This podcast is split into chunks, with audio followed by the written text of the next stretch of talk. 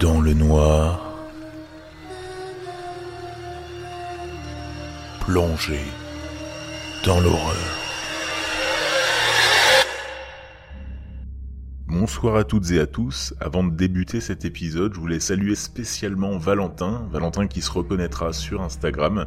Valentin qui nous apprend qu'aujourd'hui, au moment même où cet épisode est publié, nous fêtons les tragiques 110 ans du naufrage du Titanic. Alors, désolé Valentin, je n'aurai pas un épisode dédié, mais je pense que tu vas quand même trembler en écoutant celui-là. Sur ce, je vous laisse vous installer confortablement dans votre camion ou votre lit, et je vous souhaite une bonne écoute dans le noir.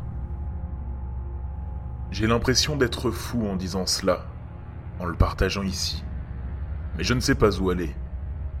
Ma mère s'est foutue de moi, ma propre mère.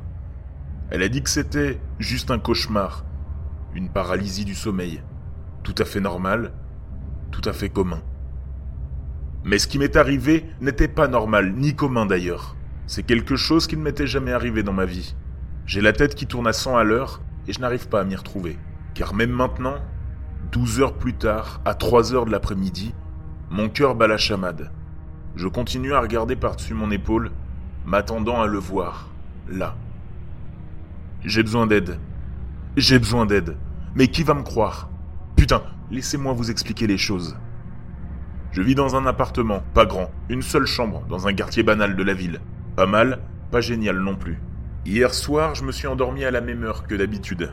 À 22h, après m'être brossé les dents, avoir activé mon application sommeil et lu mon livre. Je me suis endormi en une demi-heure environ, disons 22h30. J'ai l'habitude de dormir sur le côté, je l'ai toujours fait. Je dors soit face à ma porte, soit face au mur et à la fenêtre.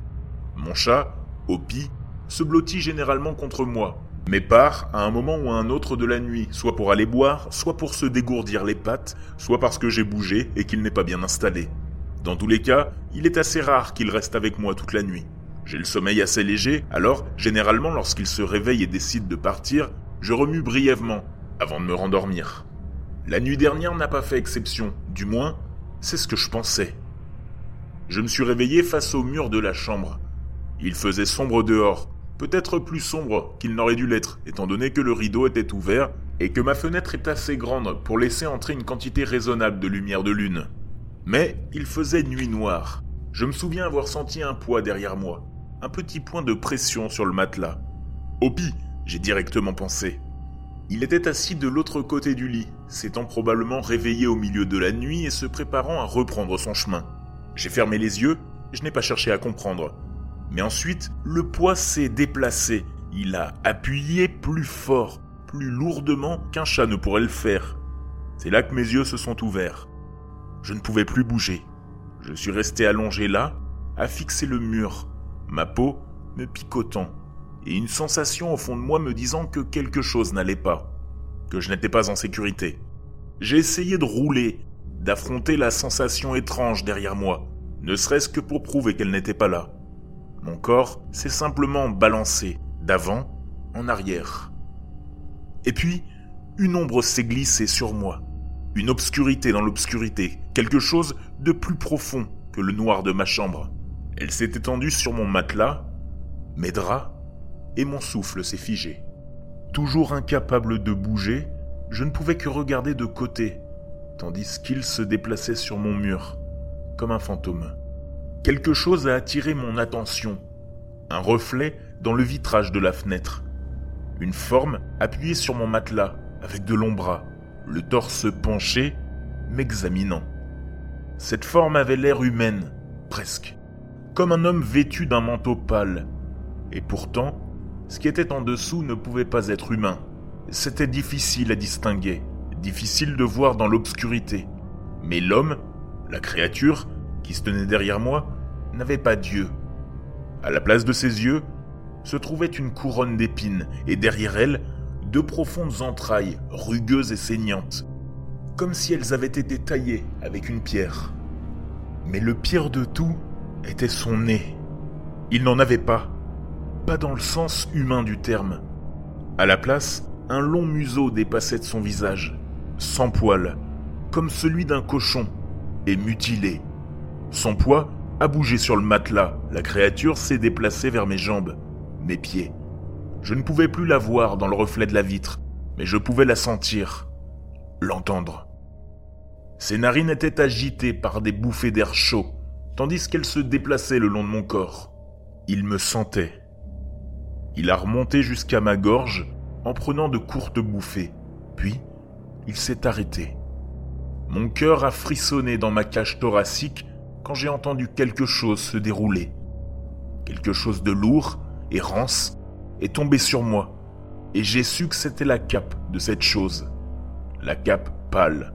Sauf que maintenant que j'étais en dessous, sentant sa texture contre ma joue, je savais que ce n'était pas du tissu. C'était de la chair. Une fois de plus, elle a pressé son museau contre mon cou, mais cette fois, j'ai senti ses mâchoires s'ouvrir. J'ai senti ses mâchoires s'enrouler autour de mon cou et ses dents racler ma peau. J'ai ouvert la bouche pour parler, pour crier, mais les mots ne sortaient pas. Tout ce que j'ai pu faire, c'est gémir bruyamment. Ses doigts, décrépits, se sont glissés dans mes cheveux, les ont attrapés et ont tiré ma tête en arrière. Ses mâchoires ont quitté mon cou et son museau a touché le coin de mes oreilles. Puis, il a parlé. Ou du moins, je pense qu'il l'a fait. Sa voix était un véritable désordre, comme des cordes vocales humaines séparées pièce par pièce et réarrangées en quelque chose de tordu. Pourtant, j'ai reconnu un mot. Mon nom. À ce moment-là, quelque chose m'a envahi. La panique. De la peur. Je ne sais pas ce que c'était, mais je me suis déchaîné. J'ai balancé mon corps d'avant en arrière avec toutes mes forces, sachant que si je ne brisais pas ce sort, j'allais mourir dans mon lit. Pendant tout ce temps, le monstre continuait à me parler de cette voix inintelligible, grattant mon cou avec ses dents, saisissant douloureusement mon crâne avec ses longs doigts. Les larmes montaient aux yeux, tandis que je me balançais nerveusement. Je souhaitais briser cette paralysie. Et j'ai réussi. Mon corps a fait une embardée et j'ai basculé sur le côté. Ma voix s'est brisée alors que je me préparais à affronter ma propre mort. Mais il n'était pas là. L'obscurité de ma chambre m'a accueilli, calme et tranquille. Dans le coin de la pièce, mon ventilateur tournait en rond, mollement, soufflant de l'air sur un plancher de bois vide. Il n'y avait personne. Personne à part moi. Le cœur battant la chamade, je me suis assis, mes yeux ont balayé la pièce dix fois, puis je l'ai balayé dix fois encore. J'ai regardé par la fenêtre de la chambre et j'ai vu mon balcon vide, la lune qui s'éloignait de derrière une multitude de nuages. Calme-toi, me suis-je dit. Calme-toi. J'ai fait un exercice de respiration. Inspiration par le nez, expiration par la bouche, tout en me rappelant que j'étais trop vieux pour ce genre de cauchemar. Je me suis allongé dans mon lit. La nuit, il nous arrive si souvent d'avoir des moments comme cela, des moments où nous sommes à mi-chemin entre le monde des rêves et notre propre réalité, et où il devient difficile de discerner où finit un monde et où commence l'autre.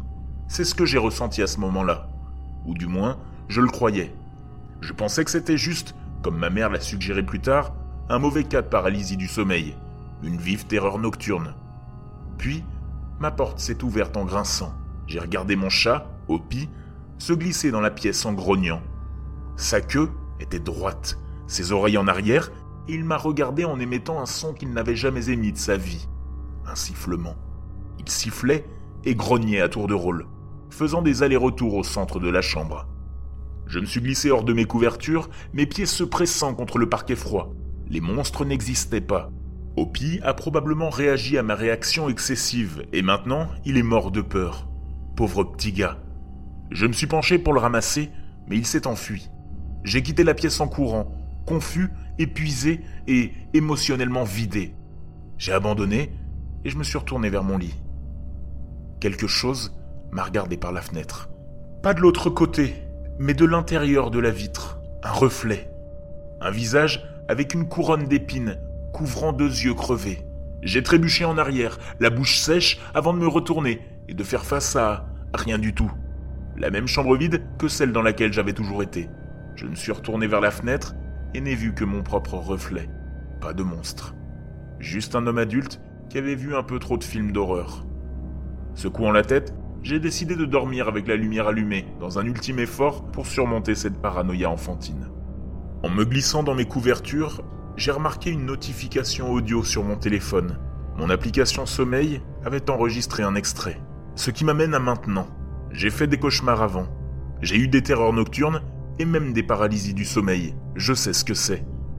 La nuit dernière, je pensais que c'était un cas comme un autre. Mais après avoir écouté cet enregistrement, je ne pouvais plus fermer les yeux.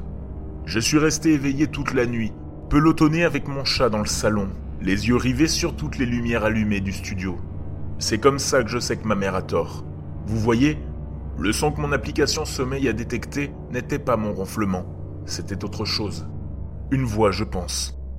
Je l'ai ajouté ici au cas où quelqu'un pourrait m'aider à y voir plus clair. Quoi que ce soit, ce n'est pas humain. Pour être honnête, je ne sais même pas s'il est prudent de l'écouter. Mais je sens qu'il y a un message à l'intérieur de l'audio. J'ai l'impression que cette créature essayait de me dire quelque chose. Et j'ai peur que rien de tout cela ne s'arrête avant que je ne l'entende.